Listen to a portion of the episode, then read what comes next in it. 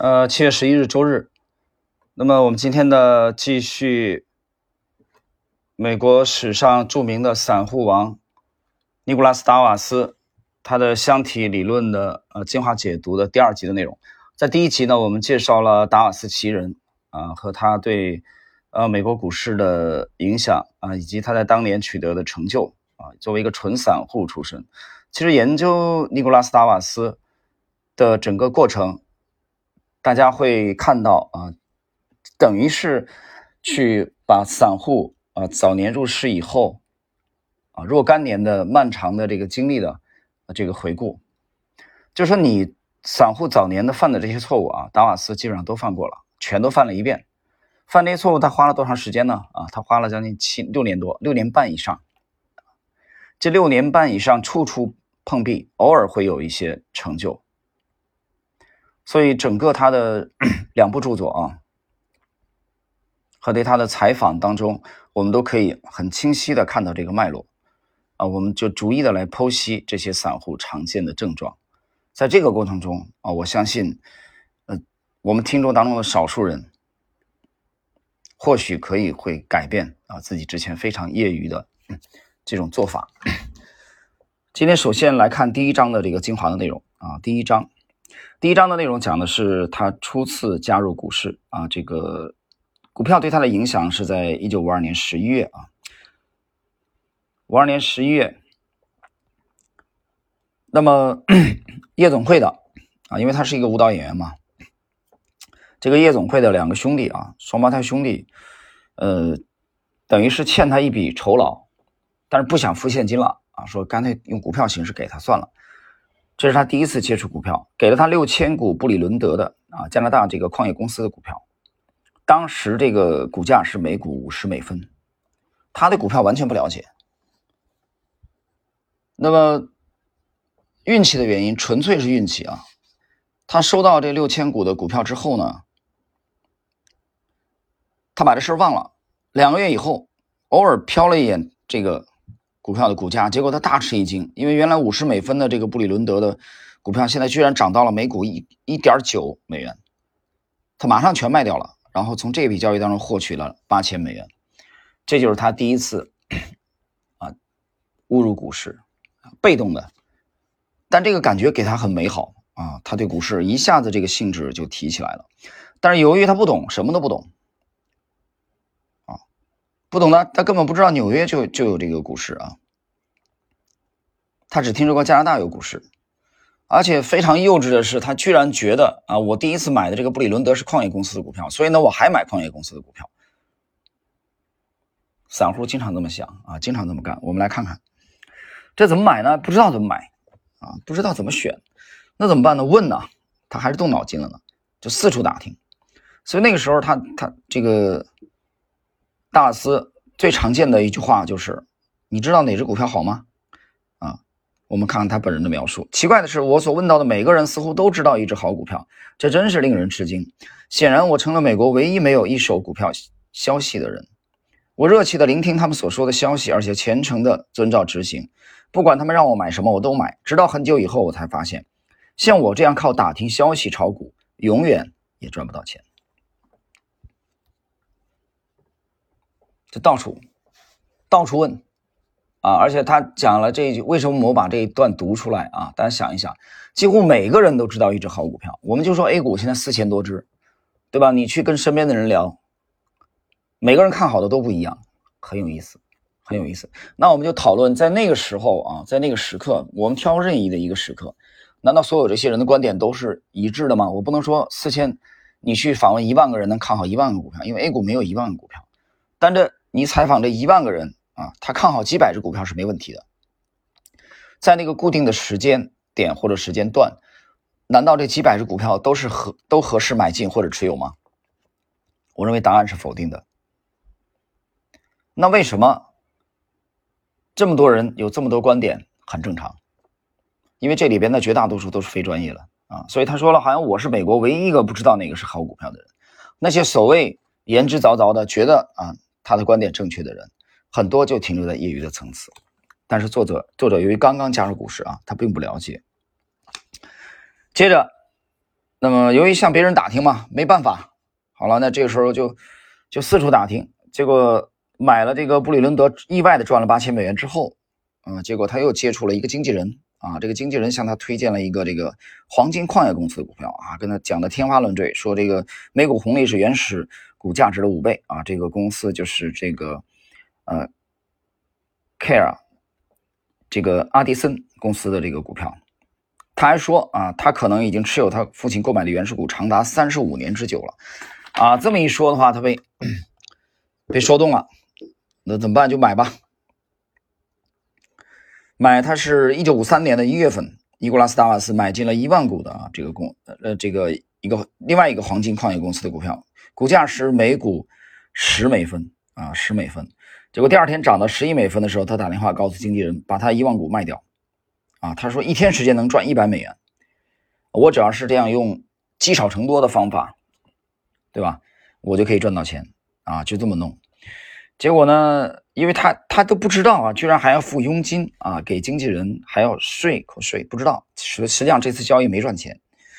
我们来看他本人的描述，虽然没赚到钱，但我还是快乐的炒了一年加拿大公司的股票。当时我的自我感觉很好，觉得自己是个成功的商人，了不起的股市操盘手。我就像蚱蜢一样快速的进出市场，如果哪次能赚到两个点，都高兴的不得了。那时我经常同时持有二三十只股票，每只股票数量不多。由于各种原因，我对其中某些股票产生了好感，有些是因为这只股票是我的一个朋友推荐给我的，还有的是因为我曾经在这个股票上赚过钱。基于种种类似的原因，我对某些股票产生了偏好。当我意识到这一点的时候，我已经开始持有这些偏好的股票，舍不得卖了。我将这些偏好的股票视为我的附属品，他们就像我的家人一样。每日每夜，我都想的是他们的优点，谈起他们就像谈起自己的孩子。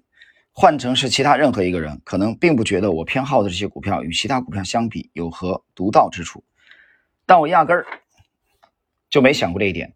直到有一天。当我发现正是我所偏好的这些股票使我损失最大的时候，这种心态才有所改变。有几个月，我的交易记录都赶得上一家小型交易所的交易记录了。当时我认为我所做的一切都是对的，我似乎快要脱颖而出了。但如果我仔细的看看我的账单，就不会自我感觉这么好，因为看了账单就会明白，我当时的操作就像赌马者一样，股价一涨就兴奋，赚一点点小钱就觉得激动不已，对损失却视而不见。我完全没有意识到自己持有许多股价已经跌破买入价，而且看起来也涨不动的股票。当时我的操作无异于狂热、愚蠢的赌博，根本就不想操作的理由。我总是凭着直觉操作，靠碰运气，总是听别人告诉我的任何事情，如找到油矿的谣言、发现石油等。尽管赔钱是常事，但偶尔小赚一次又带给我希望，就好比总有一根胡萝卜在驴的鼻子面前晃荡一样。啊，那个胡萝卜你永远是可望而不可及的。我就这样买卖了好几个月的股票，直到有一天，我决定翻看一下我的账本。这一翻不要紧，我把我所持有的赔钱的股票市值加起来一算，才发现自己亏了将近三千美元。此时，我开始怀疑我的赚钱计划有些不对头。同时，一个神秘的幽灵在我的脑后对我低语：“其实我的操作没有一点思路。”尽管如此，我还是照旧前行。我安慰自己说：“赔了三千美元，就相当于刚开始我从布里伦德公司的股票上少赚了三千美元。扣掉这三千美元。”我还从布里伦德公司的股票交易中赚了五千美元，但如果我继续按照这种思路炒股，剩下那五千美元又能在我这里待多久呢？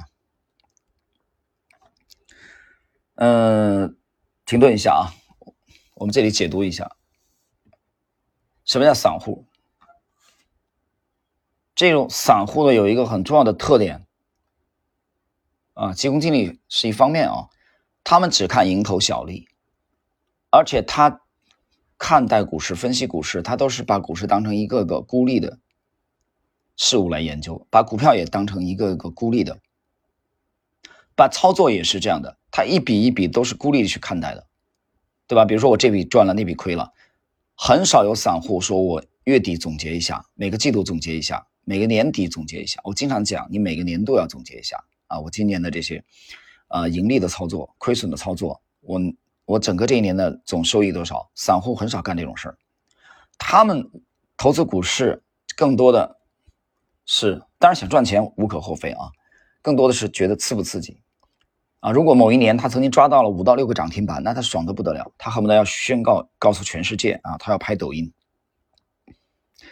但是唯独他没考虑过算总账。那么非常幸运的是，尼古拉斯达瓦斯啊，在入股市不久的时间，他感觉不太对头的时候，几个月之后就算了一笔总账，结果发现很吃惊的自己竟然亏损了三千美元。他持有了几十只股票啊，资金量并不大的情况下。所以这个时候，他已经对他的整个这种做法产生了疑问。那么反思反省啊，愿不愿意否定自己，敢不敢正确的对待自己啊，正视自己的实际的水平，这是区分这个散户将来有没有可能成为非散户的啊，我觉得一个标志。我们继续来看，因为我一直沉迷赚取小的利润，所以都没有注意到这段时间其实平均每周我亏了一百美元。这是我第一次在股市遭遇困境。接下来的六年中，我在股市遇到了更多更严重的困境，但从某种程度来说，这是最麻烦的一次。此时我要做的是决定是否还要继续留在股市啊，要不要继续玩下去了？啊，这么玩怎么行啊？你这赚了八千，很快亏了三千，那五千照这个玩法，那五千也得亏光。所以他这时候开始反省了。我们看看他反省之后的结果是什么。那么我决定继续留下来进行新的尝试。接下来的问题是要做什么？这次方法必须有所不同。我能改进方法吗？事实证明，像以前那样听从夜总会顾客、领班和舞台工作人员的建议炒股是不行的，因为他们只是跟我一样的业余人士。不管他们能给我指点迷津时显得多有把握，但实际上知道的并不比我多。那么谁能帮我找到股市涨跌的奥秘呢？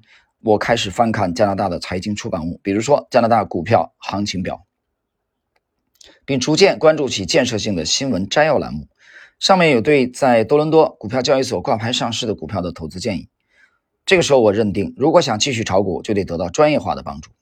哎，这个时候他似乎啊是进了一步，上了一个台阶，觉得说以前我是逮着谁，只要是个人拉过来都问问啊，卖菜的、卖鱼的，啊，拉板车的，随便问。这个受挫以后呢，现在想了不行，我得改进了啊！我能不能向专业的、向专业的这个这个啊资讯来请教？我们看他的措施啊，具体的举措。如果想继续炒股，就得得到专业化的帮助。于是我定了一些提供财经信息的咨询服务。我寻思，毕竟他们是专家，我决定不再根根据陌生人或者像我一样的业余股票爱好者的零散指点来炒股，转而遵照专家们的专业化建议投资。如果遵循他们高超而明智的教诲，我一定会成功。有些提供财经咨询服务的公司可以试订啊，试订阅尝试，花一美元就可以先试订四期的财经信息。在正式购买咨询公司有价值的服务之前，先行试定就算是测试公司的信誉吧。我给了他们约十二美元的试定费，同时开始急切的收阅他们发来的财经信息啊，比如说。啊，他们有一些标题很惊悚啊，比如赶快买入这只股票啊，迟了就来不及了，满仓买入。如果你的经纪人对这个股票提出异议，那就炒掉它。这只股票会让你翻倍甚至更多。这些听起来当然是真实而热烈的信息，比起以前我在餐馆听到那些零散的信息要可信的多。啊，可信的多是当时作者的认识。我急切地翻阅这些信息，字里行间充满了无私的兄弟般的友爱。其中一份写道：“小人物将有一次绝佳机会，从头参与一项卓越的新发展，这在加拿大金融史上还是第一次，啊，特别的煽情，特别煽情。”这个我们继续看啊。每次收到这样的信息，我都会立即打电话买入他们所推荐的股票，可结果总是下跌，我不明白这是为什么，但一点也不担心，因为我相信他们推荐股票一定有他们的理由。他们推荐的下一只股票一定会涨，但事实很少如此。我还没搞清楚，就遇到了小散户都会遇到的一个大问题，即何时入市。这几乎是个无法解决的问题。只等小散户买进股票，股价就立即开始下跌，这是最让业余投资者困惑不解的事情。我也是过了好几年才意识到，问题在于这些财经情报贩子建议小散户买入某只股票的时候，那些拥有内幕消息、早已在低位建仓的职业操盘手。却在卖出，有意思啊！无意中又当了别人的韭菜。别人要出货的股票，这些财经资讯发布以后，忽悠他们去接盘。现在我明白了这个道理，但当时我不明白我买的股票为什么总是跌。我想可能是运气不太好。现在回想起当时的情况，我明白了，当时采取这种方法投资，注定会赔光。当时我每投资一百美元，基本上很快就亏掉二三十美元。但是确实有那么几只股票涨，这个时候我会十分高兴。那么，我一般都会买入经纪人或加拿大财经咨询服务公司推荐的股票，就像所有漫无目标的小散户一样，我总是把亏钱归咎于自己运气太差。我知道总有一天我会赶上好运气，我从来没想到自己有什么错。从某种意义上来说。如果我真能意识到自己错了的话，事情可能还会好一点。只有一次，我买进以后很快赚了钱，但那纯属偶然。啊，比如说，他有一次撞大运啊，买到一个一个这个一个美股啊，一个一个这个股票啊，他买了以后，他用每股零点一八美元买了五千股。啊，花了九百美元，很，然后飞到马德里去演出了。一个月以后从马德里回来，翻看报纸，看到他的股价已经涨到零点三六美元，翻了一倍了，获利九百美元。这纯粹是撞大运，纯粹是撞大运，就是碰的运气啊。他偶尔也会赚，但是其他的回顾那些操作基本上都是亏的。赚也没赚多少嘛，啊，赚了九百美元。所以，从第一步的这个逮着谁都问谁，到第二步的去订阅财经资讯啊，他开始迷信这个所谓的啊这些机构了。这是机构吗？这根本不是机构，这是这是黑嘴而已。那么谈到这里，我想啊，就刚才他说那个很诱人的话语，呃，上一周我偶然间的偶然间去去当时去放欧洲杯的这个呃报道的时候，怎么一切切到那个一个一个这个一个链接啊？很很很偶然的跳出一个来，跳出一个来什么呢？一家基金公司的宣传页面很有意思，广告弹出的啊，彩色的，什么内容呢？啊，就说一个搞量化的啊，但这个词儿是什么呢？我一看我笑死了。他说啊，这个这个英国某名校的啊海归，对吧？量化啊，量化英雄，然后男神，你大爷的！然后还有那个基金经理的照片，我觉得这太操蛋了。这是资管人士啊！我拜托，这是资管人士，是给你管钱的。这个跟你管钱的人长得丑还是俊有关系吗？对吧？我们想一想，就在整个这个某些经济体啊的金融圈，真是太乱了。我觉得用猪圈来形容，都算是夸他们了，都算是对猪圈的侮辱啊！前一年的女神。帮你管钱的人，只要能帮你赚钱就行了。她是不是女神啊？她有没有大长腿？有没有穿丝袜？啊，胸围多少？跟这事儿有关系吗？啊，动不动就男神啊，基金界的男神，基金界的女神，我看真的是病得不轻。所以，你把注意力集中在了自己不该注意力的上面，啊，这不是一件很操蛋的事儿，而且整个行业都在干这个事儿，对吧？研究员弄几个美女。基金经理弄几个美女，基金经理是不是美女？是美女就不会帮你亏钱吗？不是美女就不能帮你赚钱啊？整个这个逻辑太操蛋了。所以，但是散户不懂啊，散户一看男神，哇塞啊，英国名校、美国名校毕业的，来吧，我把钱交给你，行吧？你基本上就等死吧。所以，在。我们来看啊，今天的这个这一集进入了尾声。一九五三年的年末，我回到纽约的时候，我在加拿大先后投入的一万一千美元只剩下五千八百美元。你看，刚才我们看有一个股票翻倍啊，一个月从零点一八到零点三六，五千股赚了九百美元。但是他算了总账，在加拿大总共投入了一万一千美元，只剩下五五千八百美元。他亏了多少？亏了五。亏了五千多美元，那基本上亏亏了一半了。我又一次不得不思考我的做法。显然，生意人的情报并没有带来他们所许诺的财富，资讯服务公司也未能提供我从股市赚到钱的有用信息。他们推荐的股票下跌的远远多于上涨的。我在纽约的报刊上看不到我所购买的一些加拿大公司的股票报价，但这个时候我对股票报价实在太着迷了。因此我开始翻看诸如《纽约时报》《纽约先驱论坛》和《华尔街日报》等报纸的财经栏目。这时我并没有买任何在纽约股票交易所挂牌交易的股票啊，但我还能记得一些名字听起来很动听的股票对我产生的影响啊，比如说场外交易啊，报纸看的越多，我对纽约股市的兴趣越大，于就决定啊，我决定除了保留一只加拿大股票以外，其余的全部抛出啊，保留了一只加拿大的这个石油天然气开采公司的股票。